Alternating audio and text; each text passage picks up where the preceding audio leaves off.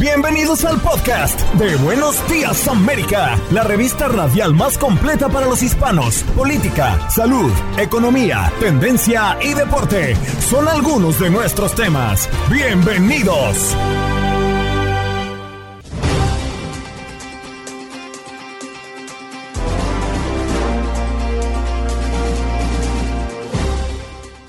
Hola, soy Andreina Gandica y este es el podcast de Buenos Días América.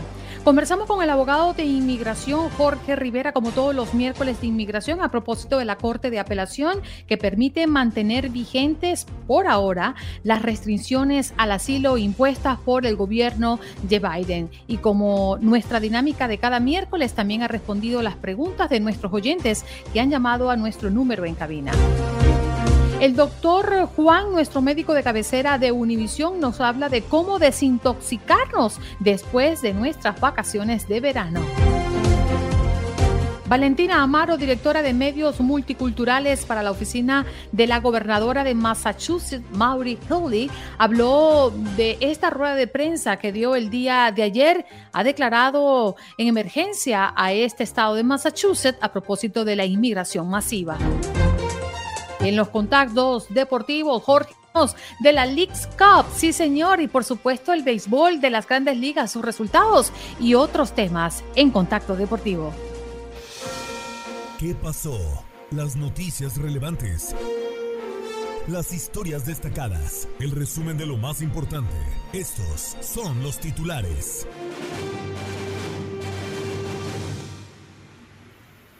Memorándum secreto detalla la estrategia de Trump para revertir el resultado electoral del 2020, según reporte un documento del abogado Karen Cashville. El equipo de Trump detalla la estrategia audaz y controvertida para desconocer a los legítimos miembros del colegio electoral de los Estados Unidos. Juez rechaza petición de dejar sin efecto sección que prohíbe y castiga el transporte de inmigrantes en Florida. Un juez federal se basó en un tecnicismo para desestimar la solicitud de grupos de derechos civiles para frenar la puesta en práctica de la parte de la nueva y restrictiva ley migratoria en Florida, que criminaliza el transporte de personas que han entrado irregularmente a Estados Unidos. Tras 31 sorteos sin ganador, el Mega Million tuvo ganador en la noche de anoche. Un único billete vendido en Florida se hace con el que se espera sea el mayor premio de su historia. El que quiere su cash, pues tendrá mm, un cheque o estará recibiendo 783.3 millones de dólares. Nada mal. Deuda en tarjetas de crédito de estadounidenses supera el billón de dólares. El economista Alejandro Cardona aseguró que la situación es preocupante y explicó que esto puede deberse a los despidos y a la inteligencia artificial que está desplazando algunos puestos de trabajo, lo cual empuja a consumidores a cubrir sus gastos con las tarjetas. En medio de una búsqueda para encontrar a una persona desaparecida, un grupo de buzos voluntarios de Florida descubrieron al menos dos decenas de autos que se encontraban sumergidos en un lago en la ciudad de Doral. El hallazgo fue realizado por un grupo que realiza búsquedas para resolver casos de personas que llevan desaparecidas mucho tiempo. Su madre lo denunció. Detienen al primo del autor de la masacre de Uvalde tras amenazar con realizar un ataque similar. Nathan Cruz, de 17 años, fue detenido y acusado de hacer una amenaza terrorista a un lugar público y en contra de un familiar. La madre del joven asegura que llamó a las autoridades luego de escuchar que su hijo trataba de comprar un rifle AR-15 de manera ilegal, el mismo tipo de arma que su primo utilizó para asesinar a 19 niños y dos maestras en la escuela primaria Ruff en Uvalde, Texas. El Departamento de Vivienda de la ciudad de Nueva York tiene abiertas seis loterías con más de 450 apartamentos con rentas que inician en los 410 dólares en algunos edificios. Cuatro de estos complejos están ubicados en Bronx y otros dos están en Brooklyn. Las loterías disponibles incluyen un edificio exclusivo para adultos mayores de 62 años. La Corte Suprema de Estados Unidos falló a favor de restablecer la regulación de las llamadas armas fantasma, llamadas así porque no son rastreables y son ensambladas muchas veces por un particular a partir de piezas vendidas en línea. En Buenos Días América sabemos lo que te preocupa. Por eso, de la mano de los expertos, te guiamos y respondemos tus preguntas los miércoles de inmigración. Haz tu pregunta al abogado. Llama ya al 1833-867-2346. Abogado Jorge Rivera, qué guapo, ¿cómo me le va? Feliz de verlo. Bien, igualmente, te extrañé muchísimo igual que toda nuestra gente, y aquí me puse elegante con el pañuelito, me estaba arreglando la corbata porque bueno, yo tengo que estar presentable para ustedes, para ser el orgullo del abogado. el abogado que queremos en este programa. Bueno, Jorge Rivera ya está con nosotros y como ya lo dije hace pocos minutos atrás, si usted quiere hacerle una pregunta al abogado, ya está aquí. Puede comunicarse con nosotros a través del 1833-867-2346. Abogado, mientras se calientan las líneas, hablemos de la Corte de Apelaciones que permite mantener vigente por ahora las restricciones al asilo impuestas por el gobierno de Biden. ¿Qué significa esto, abogado? Eh, bueno, esto lo que significa es que por el momento eh, va a continuar estas restricciones. ¿Cuáles son? Tú la única manera que tienes de ingresar por la frontera es a través de los nuevos programas de parol. Hay ocho países que están incluidos. Los primeros cuatro fueron Venezuela, eh, Nicaragua, Haití y Cuba no necesitan petición familiar. Y los últimos cuatro son eh, Honduras, Guatemala, El Salvador, Colombia, que sí necesitan una petición familiar aprobada. Eh, pueden entrar con esos paroles o haciendo una cita a través de la aplicación del CB1. Eh, pero ahí no todo el mundo consigue cita. Entonces lo controversial es qué pasa con aquellos que han sufrido persecución y quieren entrar, presentar su asilo y no logran una cita a través del CB1 y ahí está la controversia, pero por el momento van a continuar con este sistema. Si tú llegas sin cita, sin parol, básicamente hay una presunción de que tú no calificas por asilo y te hacen bien difícil eh, el calificar, eh, Andreina. Claro. Abogado, quiero hacerle esta pregunta porque la he recibido muchísimo en los, las últimas horas a través de las redes sociales. Personas que han optado por el, palo, el parol, se los han eh, aprobado, han llegado a los Estados Unidos, han solicitado un permiso de trabajo y ha pasado mucho tiempo. Pareciera que este proceso se ha ralentizado en los últimos tiempos. Sí, definitivamente. Mira, eh, y me alegra que hayas traído este tema a la mesa el problema es que no dan abasto dando tantos paroles. No puede, hay decenas y decenas de miles de personas pidiendo estas entradas legales.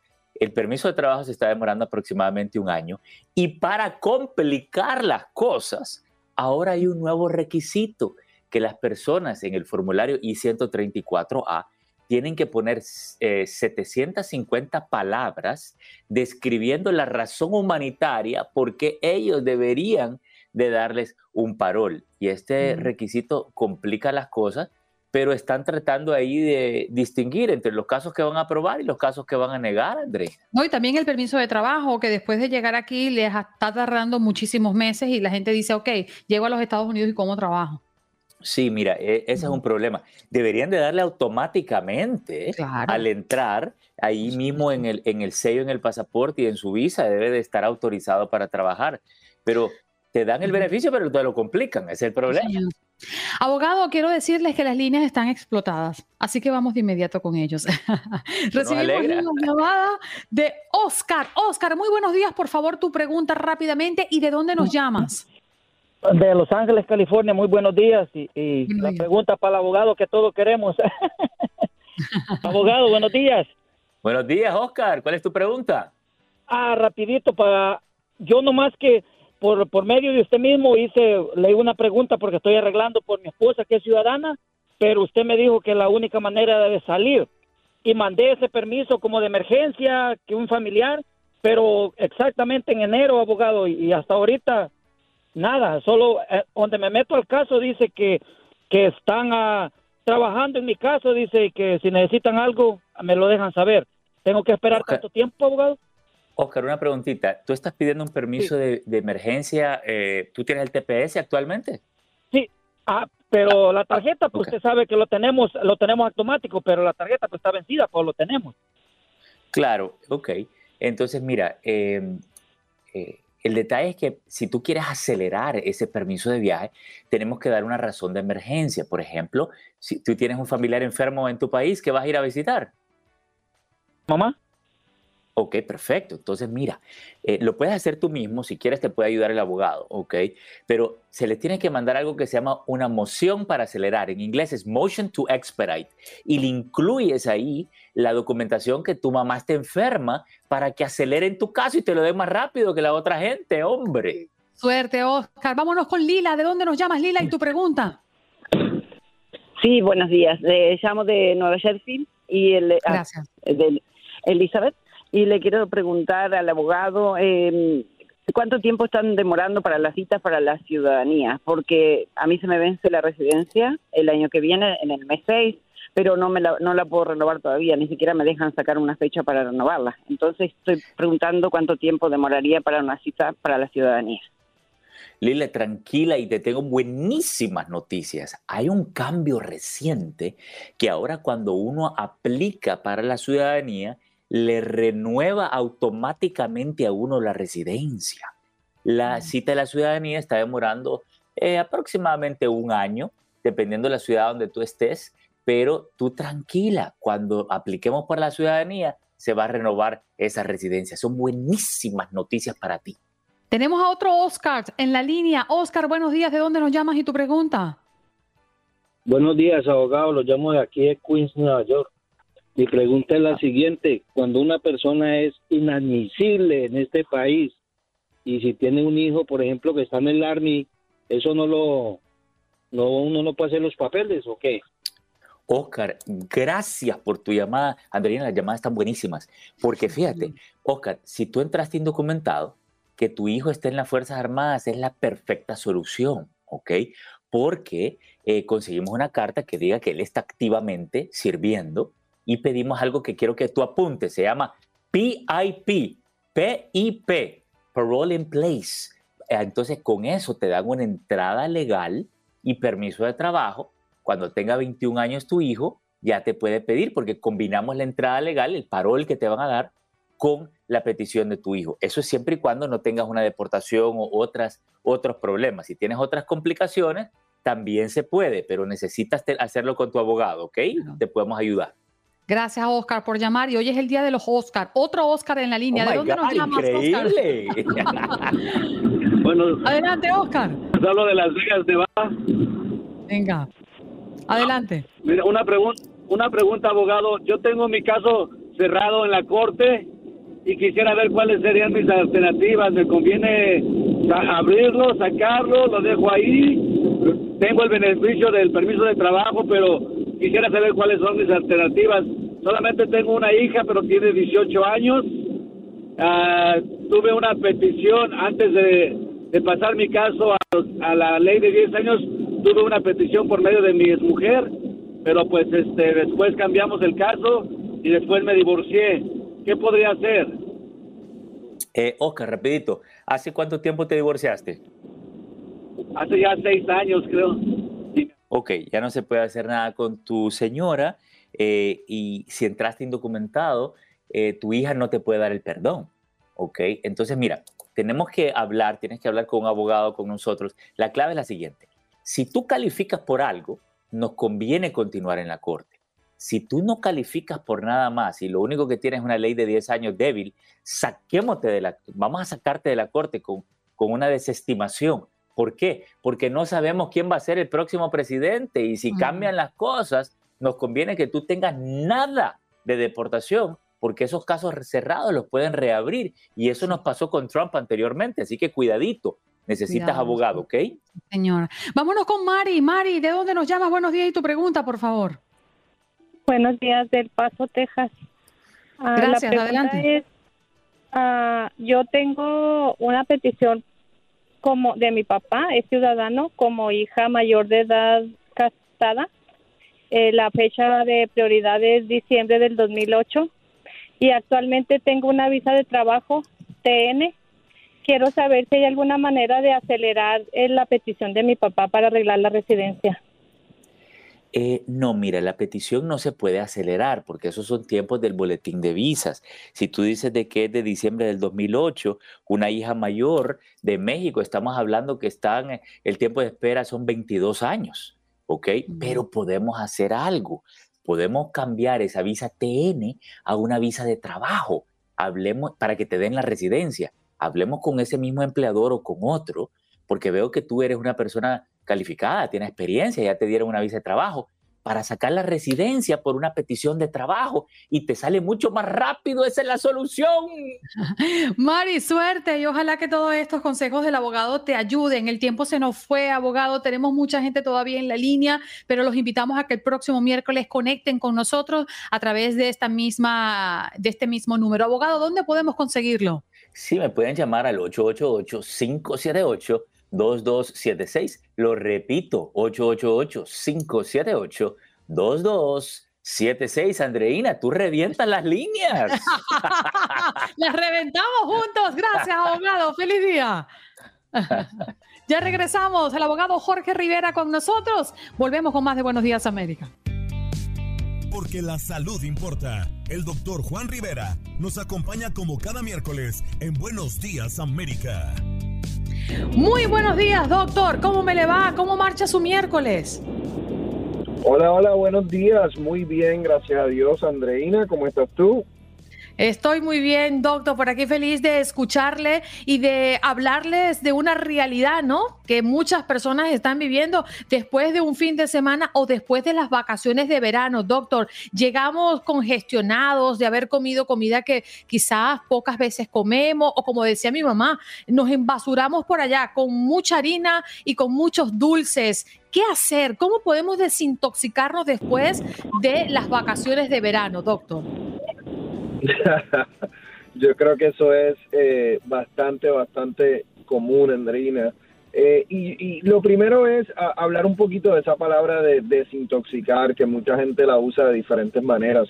El, cuerpo tiene eh, maneras de desintoxicarse solo. La gente dice, me tengo que desintoxicar el hígado, me tengo que desintoxicar los intestinos. Eso cada persona puede ser que quiera decir algo distinto con esa palabra, pero desde el punto de vista médico, el, hígado, por ejemplo, se, desintoxica solo. Lo que yo creo que queremos hacer es poco a poco volver a una rutina saludable, eh, poco a poco volver a una dieta eh, saludable que nos ayude a perder las libras que aumentamos, que nos ayude a empezar a disminuir el azúcar que quizás eh, aumentamos durante las vacaciones, algo bien importante, que nos ayuda a disminuir también el alcohol, eh, que mm. muchas veces aumenta durante esos tiempos de vacaciones. Y mi, recomendación es que lo hagan, eh, como decía mi primer libro, de poquito a poco. Porque si, si dicen, no, ya se acabaron las vacaciones, voy a empezar con una dieta súper estricta, voy a ir al gimnasio, voy a estar dos horas en el gimnasio. Esas son las personas que esto no les dura ni dos, ni, ni dos meses les dura, menos, ni tres semanas.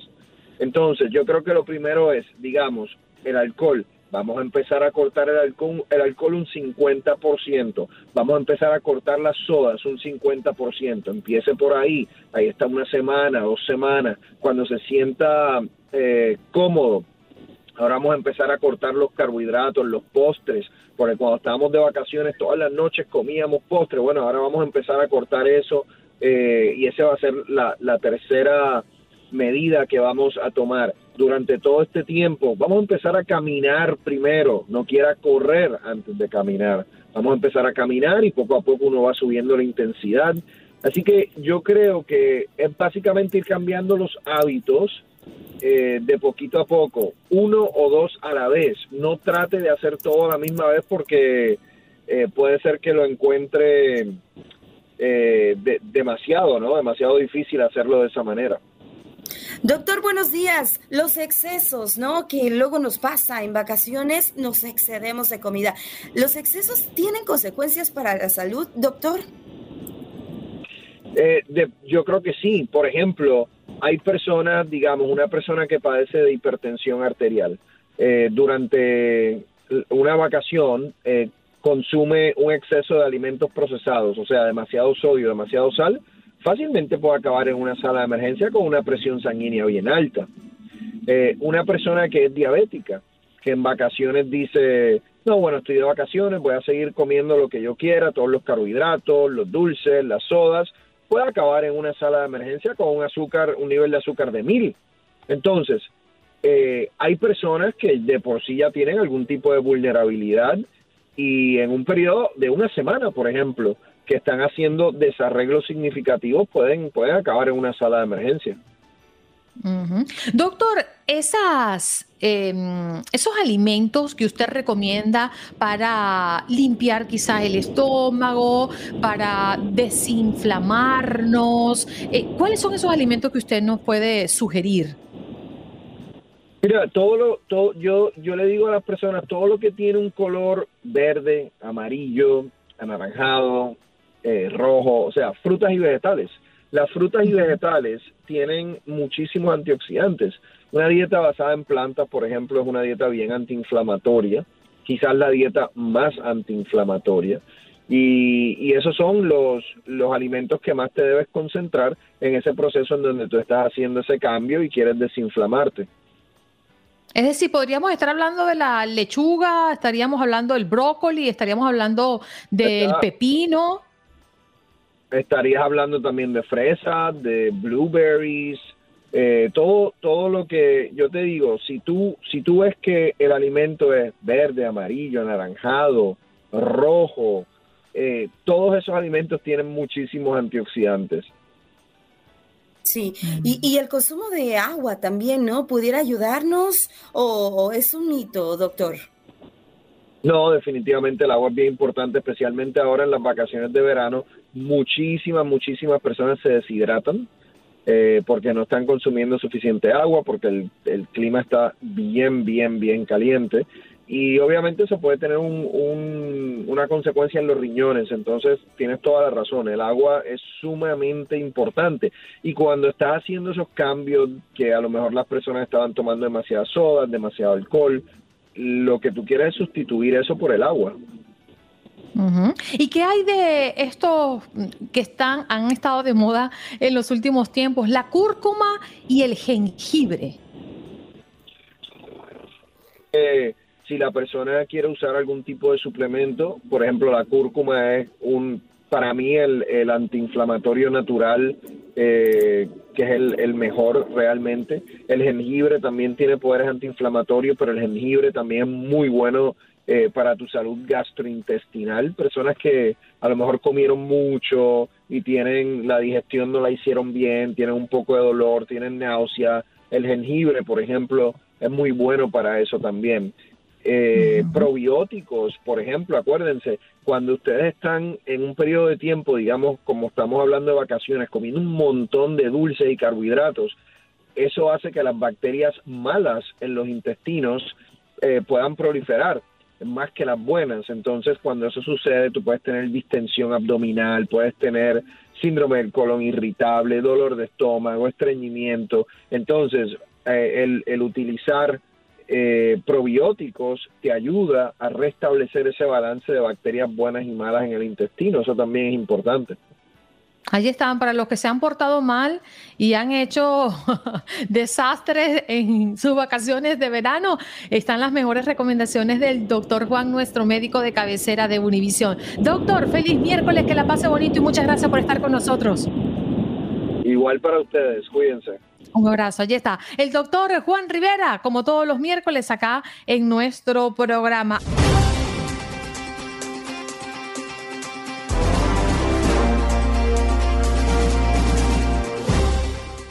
Justamente es un tema que hemos colocado sobre la mesa. Vamos a hablar de lo que definitivamente ayer se dio y la confirmación a través de una rueda de prensa, la gobernadora de Massachusetts, Maureen Healy, declaró estado de emergencia por la continua llegada de inmigrantes que requieren alojamiento en un momento en el que el costo de las viviendas y de por sí escasas siguen aumentando. Para hablar de esto, tenemos a Valentina Amaro, directora de medios multiculturales para la oficina de la gobernadora de Massachusetts. Valentina, gracias por aceptar nuestra invitación. Muy buenos días. Hola, muy buenos días, Andreina. ¿Me pueden escuchar bien? Sí, perfectamente. Esperemos que tú también nos puedas escuchar bien a nosotros. Valentina, ¿qué fue lo que exactamente dijo la gobernadora ayer en sus declaraciones en rueda de prensa y qué la llevó a tomar esta decisión? Bueno, eh, nuestra administración empezó en enero, o sea, la gobernadora Maura Healy eh, está comenzando su administración y desde aproximadamente, desde que entró, hemos estado viendo como una muchas cantidades de familias inmigrantes están llegando al Estado. Nuestro Estado no, no es algo muy común en otros estados en, Estados Unidos, pero somos un right to shelter, o sea que eh, las familias que llegan a nuestro Estado tienen derecho a un refugio. O sea, todas las familias tienen que estar cubiertas y dormir en un sitio seguro. Eh, entonces nuestra administración se ha encargado de eh, crear centros de bienvenida para estas familias. En este momento tenemos dos, uno en un área aquí en Boston que se llama Alston, en otro en Quincy. Y lo que hacemos con estos centros de bienvenida es que recibimos a las familias, eh, las, las ponemos en contacto con recursos como seguros de salud, eh, beneficios alimenticios, asegurarnos que los niños estén en, las escuelas de, Boston, pero obviamente todos estos esfuerzos que hemos estado haciendo pues eh, llevan un, costo, ¿verdad? también hemos agarrado y eh, invertido muchísimo más en nuestro, en nuestro presupuesto este año, pero todas esas cosas a veces llega a un casi como a un límite, ¿verdad? En este momento queremos, eh, la gobernadora declaró este estado de emergencia antes de llegar a ese límite, sobre todo para advertir, eh, llamar la atención del, del, gobierno federal en una ayuda mayor al estado, viendo a la cantidad de personas que, que están llegando. Buenos días, Valentina. Un gusto saludarte. ¿Qué significa esta declaratoria de emergencia? ¿Qué es lo que representa o lo que buscan también eh, conseguir con esto? ¿Apoyos, ayuda por parte eh, locales o también eh, por parte pues, del mismo gobierno de Biden? Sí, de hecho, la, la, vicegobernadora Kim Driscoll ayer, ayer también dentro de la rueda de prensa, ella estuvo llamando a miembros locales, a ciudadanos del estado de Massachusetts, a dueños de empresas. De hecho, ya recibimos por parte de Eastern Bank 100 eh, mil dólares que se van a dar para ayuda a fondos para ayudar a estas familias inmigrantes. Pero hablando del, del, del llamado al gobierno federal, estamos tratando de hacer un llamado para que eh, los permisos de trabajo se aceleren. Nosotros sabemos, ¿verdad?, lo importante que son los inmigrantes para nuestro estado ¿verdad? Nosotros queremos que, nosotros tenemos un sistema de refugio y este sistema de refugio queremos agarrar y que todas estas familias que estén aquí, una vez que estén establecidas, poder moverlas rápidamente a que sean independientes, porque de hecho la gobernadora Maura Healy y la vicegobernadora Kim Driscoll estuvieron visitando estos refugios que actualmente tenemos y cuando hablan con las familias se dan cuenta que todas estas familias que están llegando aquí están desesperados por ser independientes y por empezar a trabajar y poder... Eh, darle de comer propiamente a, a, sus familias. Entonces ellas están haciendo un llamado verdaderamente fuerte al, gobierno eh, federal para que aceleren los permisos de trabajo, se, se haga una manera eh, más eficiente todo esto, para así no que nos, estas familias no se queden estancadas, porque una manera que una familia no se quede estancada en esta situación es si empieza a trabajar, si empieza a ganar recursos por sí mismos. Valeria, te acabas de mencionar algo muy importante y que no se aplica en todos los estados en los Estados Unidos y es esta eh, condición o obligación que por ley tiene Massachusetts de mm, refugiar a personas que no tienen hogar. Explícanos un poco cómo funciona este sistema y, y qué es lo que se mm, podría proyectar para los próximos meses o quizás para los próximos años si la cantidad de inmigrantes indocumentados que están llegando a Massachusetts sigue eh, eh, en, crecimiento como lo hemos visto en los números recientes. Sí. Eh, bueno, Andreina, esta ley empezó desde 1983 con un pasado gobernador, Michael Dukakis. Y esto es no solamente, no es, solo, no, es no es para individuos, pero para familias. O sea, son las familias que tienen que estar compuestas, que se les da eh, pues eh, ayuda y un hogar. En este momento tenemos alrededor de 5.600 familias, que en traducción son 20.000 individuos, que esto ha sido eh, un número nunca antes visto en nuestro estado Para compararlo, el año pasado teníamos 3.100 familias. Entonces, un 80% de, de, de, incremento en, en esta situación. Eh, tenemos también ahorita eh, bastante, como les comentaba al principio, estos como centros de bienvenida que hemos abierto para crear eh, que las familias ya tengan un sistema donde nosotros podemos dar, asegurarnos que estén cubiertas. Eh, estamos alrededor eh, de 80 municipios aquí en nuestro estado y la verdad nosotros como que lo que, de hecho ayer la, la gobernadora eh, lo discutió en la rueda de prensa, que es recibir a todas estas personas con dignidad, ¿verdad? Y con bastante compasión. Ella se da, sabe lo que estas familias enfrentan. Muchas de estas familias hemos encontrado que vienen de Haití o de países como Venezuela, que han caminado desde sus países, en el caso de Haití, eh, pues claramente llegando hasta Sudamérica y luego empezando el, el gran camino. Eh, y queremos asegurarnos pues que estas familias estén recibidas con compasión. Tenemos también muchas instituciones religiosas que han estado ayudándonos. Eh, tenemos ejemplos de, de, escuelas aquí dentro de, de, nuestra ciudad de Boston que han recibido a estas familias y que han ofrecido servicios eh, religiosos como misas, por ejemplo, eh, en su propio idioma. Aquí, de hecho, en, en, nuestra ciudad, nuestro estado de Massachusetts es un estado bastante multicultural. Uh -huh. tenemos mucha, mucha comunidad haitiana, mucha comunidad latina.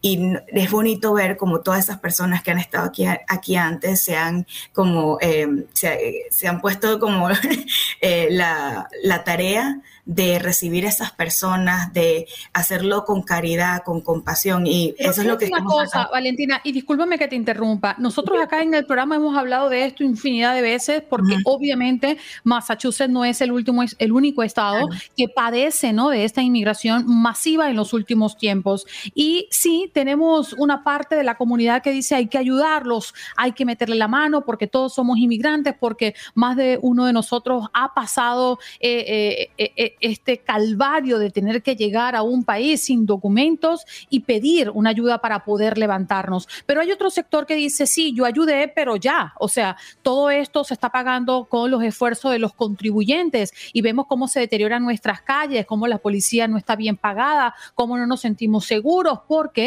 se están desviando los eh, eh, recursos. los recursos para atender a estos inmigrantes. Es decir, allí hay una confrontación y, y, y, entiendo ambas partes, pero siento que se está perdiendo la empatía en muchas de nuestras comunidades a propósito de esta crisis migratoria, eh, la cual estamos atravesando todos. ¿Cómo lo, lo manifiesta la comunidad en Massachusetts?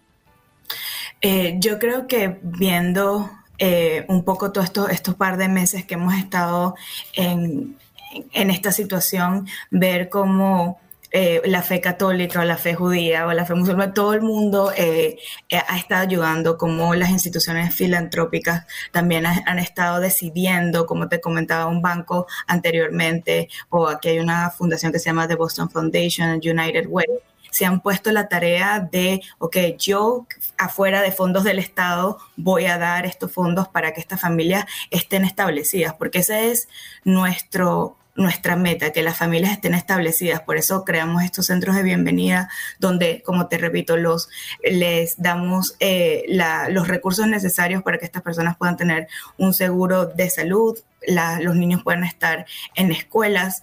Eh, siento que nuestra administración y la gobernadora eh, lo que ven en estas familias es una oportunidad ¿verdad? Nosotros sabemos que también en nuestro estado también tenemos eh, falta de, de, de, de, un workforce, de un personal de trabajo. Entonces ella dice, ok, yo sé que si yo, estable, si yo establezco a estas familias y llamo al gobierno federal para que nos ayuden a acelerar estos permisos de trabajo que a veces se pueden tardar hasta años. Hemos hablado el con, con, familias que con el gran caso que eh, sucedió el año pasado cuando el avión llegó a una de las islas de Massachusetts, Martha's Vineyard, eh, que de hecho eran eh, muchas familias venezolanas, hasta este momento no, no, muchas de esas familias no tienen un permiso de trabajo. Entonces claro. ocurre un sistema de estancamiento que hace que nuestro sistema de refugio pues llegue, pueda, pueda llegar a un colapso. Sí, justamente, Valentina, y yo creo que debe haber un plan, ¿no? Más allá de la ayuda de llegada, aterrizaje y poder introducirlos en el sistema, debe haber un plan para que estas familias puedan sostenerse eh, de manera independiente. Gracias por estar con nosotros esta mañana, Valentina. Un placer conocerte. Igualmente, muchas gracias por la oportunidad y saludos a todos. Saludos. Allí escuchábamos a Valentina Amaro, directora de medios multiculturales para la oficina de gobernadora de Massachusetts, Maurice Hill. Estás escuchando el podcast de Buenos Días América, la revista radial más completa para los hispanos. Escúchanos en las diferentes plataformas: Euforia, Spotify, TuneIn y iHeartRadio. Tu DN Radio. Vivimos tu pasión. Hay que platicar de la League's Cup porque es como la canción de los 18 que tenía. Ya nomás me quedan dos. Sí, ya nada más dos equipos mexicanos los que siguen compitiendo apenas en los cuartos de final de esta League's Cup. Por un lado, los, los Rayados de Monterrey y por otro lado, los Gallos Blancos del Querétaro. Y es que hay que repasar lo que sucedió en la League's Cup en estos octavos de final el día de ayer. Bueno, los Diablos Rojos del Toluca se medían al Minnesota United. Al 13, Joseph Rosales adelantaba a los locales. Después al 32, 2 a 0 con Hion Wayne que ponía adelante a Minnesota. Después al 66 Valver Huerta ponía el 2 a 1. Se expulsado al 73 Hassan y Dodson. Y al 75 Thiago Volpi de penal ponía el 2 a 2. En los penaltis Minnesota se quedó con la clasificación 4 a 2. En otro de los resultados, Filadelfia. Filadelfia le pegó a Red Bull New York, sí, uno por uno en el tiempo regular. El empate, la anotación de Filadelfia, Harry al 68 y Elías Manuel al 4, pero en penales el cuadro de Filadelfia avanzó y estará enfrentando a los Gallos Blancos del Querétaro. En otro de los duelos del día de hoy, las Águilas del América se medían a Nashville. Primero Walker Zimmerman al 61 ponía el 1 por 0. Después al 78 Diego Valdés empataba las cosas. 1 a 1 al 94 en el agregado de penal. Julián Quiñones ponía el 2 a 1 para el América. Y al 99 Sam Surridge ponía el 2 a 2 para empatar el partido. En los penales ya lo había ganado el América 5 a 4 después de la tajada de Luis Ángel Malagón, pero diría el árbitro central del partido que no. Después de que había finalizado y dado, dado la victoria para el América, dijo que se tenía que repetir Regresaron los futbolistas que ya iban rumbo al túnel, se cobró el penal, falló Jonathan Dos Santos y al final el marcador quedó 6 a 5 y Nashville eliminó a las Águilas del América. Y ya por la noche en el Clásico Regio, los Rayados de Monterrey con gol de penal al 97 de Sergio Canales, el español que se estrena en el fútbol mexicano, pues bueno, bueno, en la League's Cup, pero con el cuadro mexicano, eh, le da la victoria a los Rayados de Monterrey, un gol por cero, que están en la siguiente ronda. Se fue expulsado Javier Aquino por parte de los Tigres. Y el LAFC, el LAFC le pegó cuatro goles a cero a Real Salt Lake. Doblete de Denis Wanga, uno más de Nathan Ordaz y Philip Krastev eh, terminaría sellando la goleada. Definidos ya entonces los cuartos de final de esta League's Cup. El viernes, el viernes estará enfrentando Filadelfia contra Querétaro. Y también ese mismo día, Inter de Miami contra Charlotte. El viernes triple cartelera Nashville ante Minnesota y para el sábado 12 de agosto también habrá partidos el sábado 12 de agosto ya con el Rayados de Monterrey contra LAFC. Uno por bando por parte de los mexicanos y de ahí en más puros equipos de la MLS. De una llave, el ganador de Inter Miami contra Charlotte se enfrentará al ganador del Filadelfia contra Querétaro para las semifinales. Y de la otra llave, el ganador de Nashville contra Minnesota se enfrentará al ganador de Rayados contra LAFC para las semifinales. Y bueno, hay, información, por supuesto, de la MLB porque ya dieron a conocer cuántos juegos estarán suspendidos los protagonistas de, de, la pelea Ramírez contra Anderson, ¿no? De José Ramírez y Tim Anderson. Y es que después de una de las peleas más dramáticas de la temporada en la MLB, los protagonistas de la pelea José Ramírez y Tim Anderson y otros jugadores de los Guardianes de Cleveland y los White Sox de Chicago en total fueron ocho. Pues ya les fui informado de las sanciones impartidas por parte de las grandes ligas. Por otro lado, Anderson parece le está lloviendo sobre mojado, pues se dio a conocer que este también se peleó con uno de sus compañeros de equipo hace un mes. Bueno, eh, y, cómo estuvo la situación de los suspendidos, que son ocho? La MLB dio a conocer el día de ayer que ocho miembros de White Sox y los Guardians de Cleveland, incluidos Tim Anderson y José Ramírez, fueron suspendidos para algunos juegos de la temporada y para mala suerte, el jugador que resultó noqueado fue el más castigado. De acuerdo a Jesse Rogers de ESPN, el eh, shortstop de los Medias Blancas recibió una suspensión de seis juegos y una multa que no fue revelada por eh, involucrarse en la pelea. Mientras que el tercera base de los Guardianes eh, fue castigado perdón, con tres encuentros y otra multa también sin revelar. El cerrador de Cleveland, Emanuel Clase, fue suspendido por un juego, al igual que los managers de los equipos Pedro Grifol y Terry Francona y Mike Sarbaug, el coach de primera base de los Guardians. Además, el lanzador de los Medias Blancas, Michael Kopech, y el jardinero de los Guardians, Gabriel Arias, recibieron una multa que tampoco ha sido revelada en cuanto a cifras económicas. Las suspensiones de Tim Anderson y José Ramírez estaban programadas para hacerse efectivas esta noche, pero ambos peloteros apelaron por lo que la sanción se sostendrá hasta que se complete el proceso, mientras que Manuel Clase eligió cumplir su castigo ya este mismo lunes. Pero les hablábamos de José Ramírez, que no fue su única pelea también con Tim Anderson este año, sino que, bueno, eh, eh, parece que se peleó con eh, otro de los jugadores de su equipo, y es que fue con Yasmani Grandal,